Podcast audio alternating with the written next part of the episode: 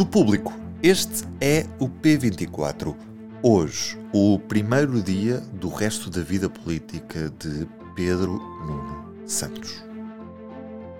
Viva! Da noite passada fica a entrega do relatório da Comissão de Inquérito à Gestão Política da TAP, que isenta o governo de culpas na questão da indenização a Alexandra Reis. O documento deixa também de fora os incidentes com o ex-adjunto de João Galamba, o atual ministro com a pasta das infraestruturas.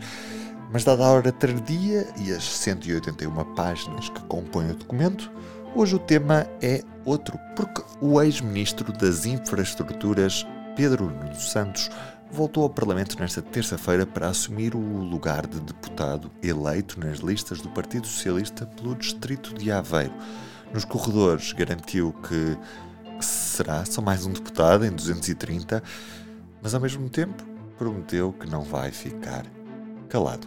A Comissão de Inquérito disse claro. que não era candidato a nada. É uma declaração com prazo de validade? Não, de facto, neste momento não sou candidato a nada. Crítica à liderança do PS. Mas porquê? Então, nós temos, temos um governo muito bem entregue, o Partido Socialista tem muito trabalho e o Governo muito trabalho para fazer e eu sou um deputado que apoia o Governo. Em setembro, Pedro Nuno Santos terá espaço de comentário no canal de informação da SIC, a SIC Notícias, e pode tornar-se líder de uma, por enquanto, distante corrida com vista à sucessão de António Costa. Mas quão distante está esse dia? Esse dado futurológico fica para outros carnavais. Para já, eu sou o Ruben Martins, Ana Sá Lopes, viva! Vamos analisar o regresso de Pedro Nuno Santos.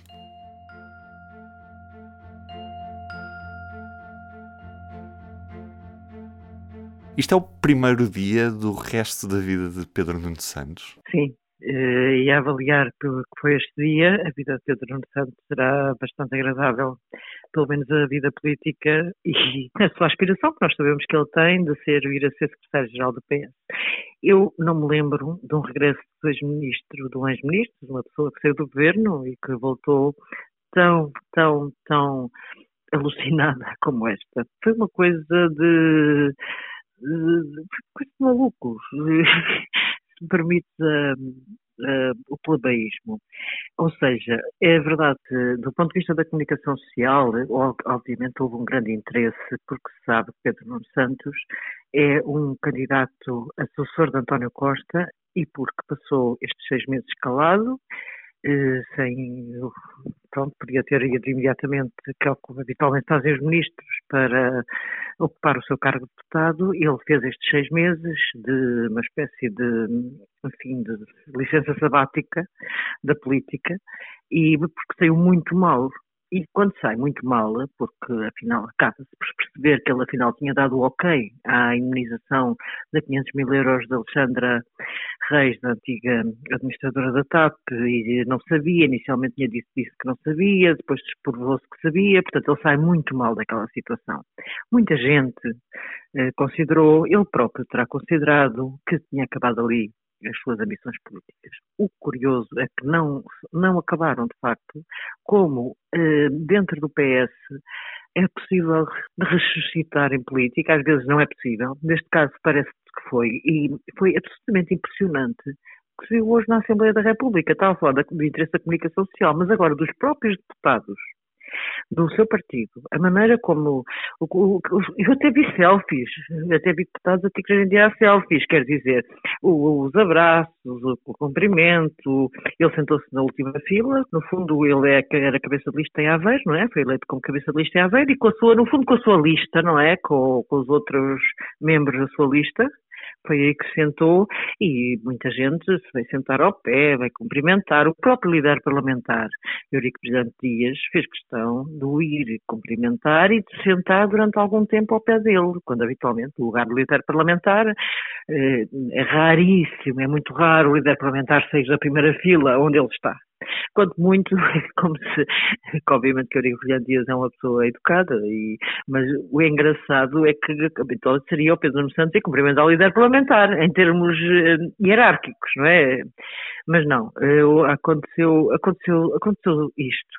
E eu até cito no texto um deputado do PS que já há bastante tempo. Está, embora não seja necessariamente a aula do Pedro Nuno, nem é dos mais próximos de Pedro Nuno, embora já esteja bastante convencido que Pedro Nuno será o próximo secretário-geral, a dizer uma frase que me pareceu deliciosa, não identifico o deputado por razões bastante óbvias, mas ele disse uma frase deliciosa que foi eu não fui ao beijamão, espero não seja, que não venha a ser prejudicado no futuro. e de facto houve ali, entre aqueles que não são tão próximos de Pedro Nuno, houve ali aquela coisa do beijamão, está a acontecer aqui uma... Agora, porquê é que isto acontece?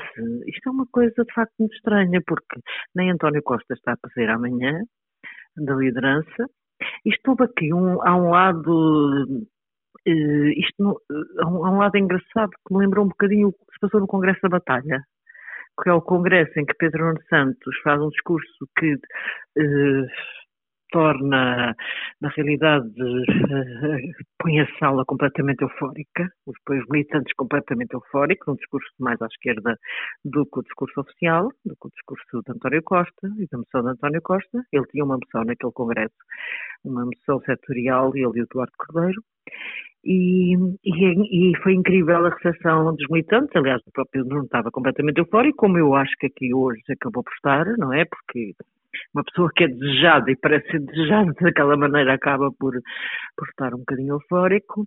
E agora, há uma frase que Pedro Nuno Santos, apesar de ter dito aquilo, não era candidato a nada, que tinha aqui para apoiar o PS, que era um entre 230 deputados, aquela frase mais modesta de todas que ele disse, mas também disse uma frase, a última que ele diz, quando os jornalistas fazem imensas perguntas, não é? Ele disse: Nós vamos ter muito tempo, vocês vão, eu estarei aqui para responder às perguntas, vocês vão fazer as perguntas todas, eu responderei as perguntas. Portanto, Pedro Santos não vai ficar calado.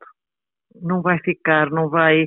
Ele teve estes seis meses de licença sabática, mas a partir de agora, agora vão-se meter as férias parlamentares e tal, mas e eu acho que ele vai, não só no programa da SIC, para o qual vai ser comentador a partir de setembro, mas também no dia a dia vai haver, vai haver mais evolução na bancada do PS do que até agora. O que é que explica esta recuperação de Pedro Nuno Santos? Foi o silêncio? Houve aqui também muito trabalho de formiguinha durante estes meses em que, uh, pelo que sabemos, Pedro Nuno continuou a reunir-se com muitos uh, membros do, do, seu partido, não é mesmo? Continuou a estar ativo, não estando ativo politicamente.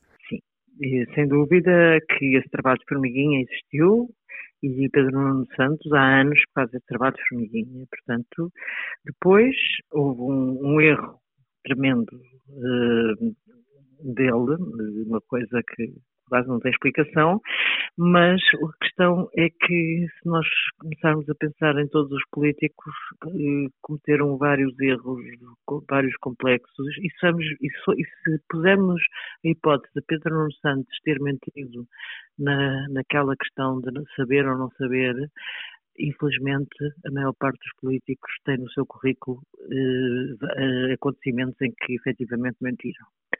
Eu acho que os militantes do PS não valorizaram, ou melhor, não consideraram que o pecado de Pedro Nuno Santos fosse suficiente para lhe deixarem de dar o apoio, que se viu em parte, disse no grupo parlamentar, mas disse hoje, claramente. Foi uma, foi uma, foi uma cena até quase absurda pela, pela espécie de euforia. Quer dizer, o governo tem um primeiro-ministro, tem um secretário-geral, tem uma direção e o Pedro Nuno Santos não pertence ao governo, não pertence, não é secretário-geral, como é óbvio, e não sequer pertence já à direção do partido.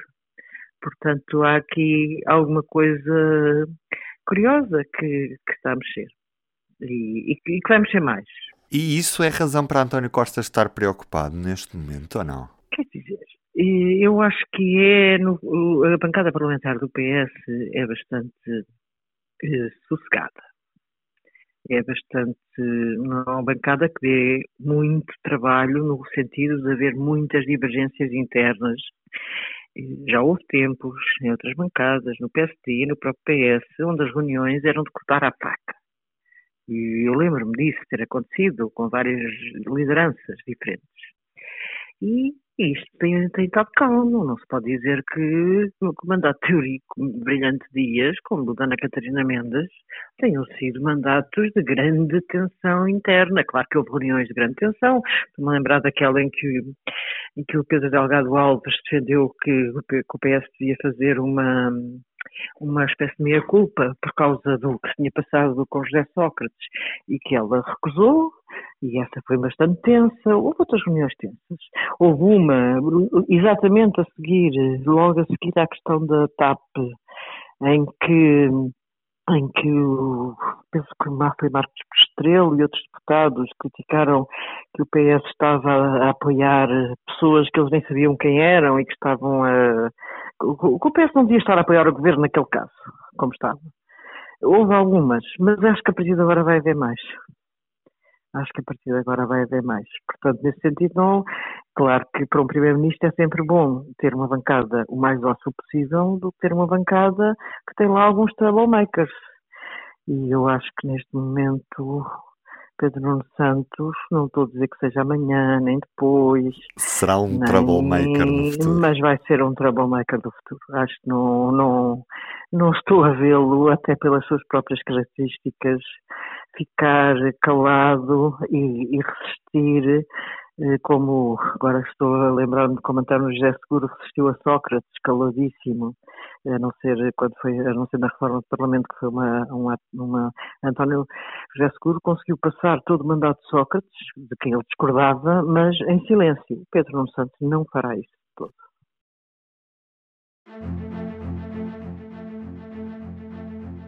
E hoje vale a pena espreitar em público.pt aquilo que é uma leitura mais aprofundada do relatório da Comissão Parlamentar de Inquérito à TAP.